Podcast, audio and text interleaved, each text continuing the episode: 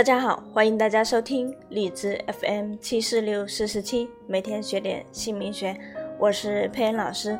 那今天佩恩老师为大家分享的主题是和五官有关的字。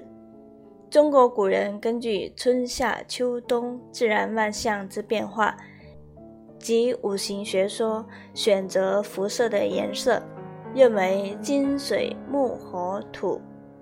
五行构成了宇宙中的万事万物，这五种元素是一切事物的来源，色彩也不例外。这五行法则并与天道自然运动有着不可分割的关系。佛家讲眼、耳、鼻、舌、身、意，是人认识外界的六个门。眼可以看见，耳可以听。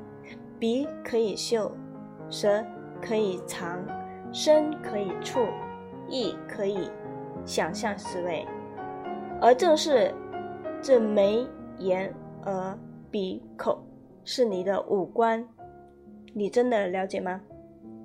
那我们来了解一下，在五官当中，人的眼睛是最为重要的，因为它是心灵的窗户，不仅用来向外看、认识世界。更是用向内心看，认识自己，而目光便是人们最早和世界的结缘。目字在甲骨文当中、金文当中，它就是一个立起来的眼。因此，在汉字中，所有带目的字根都是和眼睛有关的动作。比如“看”字，就是人们常说的手搭凉棚的动作，那手放在眼眶上。向远处望去，称为看。而真的看见了吗？眼睛是用来看的。你不仅要看尽山长水阔的大千世界，还要看懂人际交往之间的非远近。通常大人夸小孩：“你真聪明。”聪指的就是耳聪。所以猜字里面耳主听也，象形，耳甲骨文、金文都特别像一个耳朵。汉字当中耳字旁的都多与耳朵有关，你知道吗？曲这个字居然也和耳朵有关。耳字旁旁边加一个右，这个右字就是一个手形。最早在战场上抓到俘虏。要割下他的耳朵，这就叫做取。还有一个字，你一定想不到，那就是胜。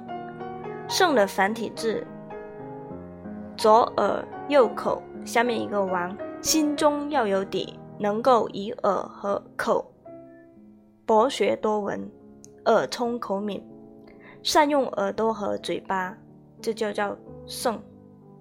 中国人在指代自己的时候。总会伴随一个指着自己五官的固定动作，指的是哪里呢？就是你自己的鼻子。通常我们会说这样的人总是很自大，的确如此。想想“鼻”字怎么写，最上面就是“字”，而甲骨文和小篆的字形就是一个惟妙惟肖的大鼻子。因此，以自我为中心、自大这个字指的就是鼻子。认识自己。不是一件容易的事。循着这些汉字的偏旁部首，一点点的走回去，不妨想一想：眼睛可以看多远？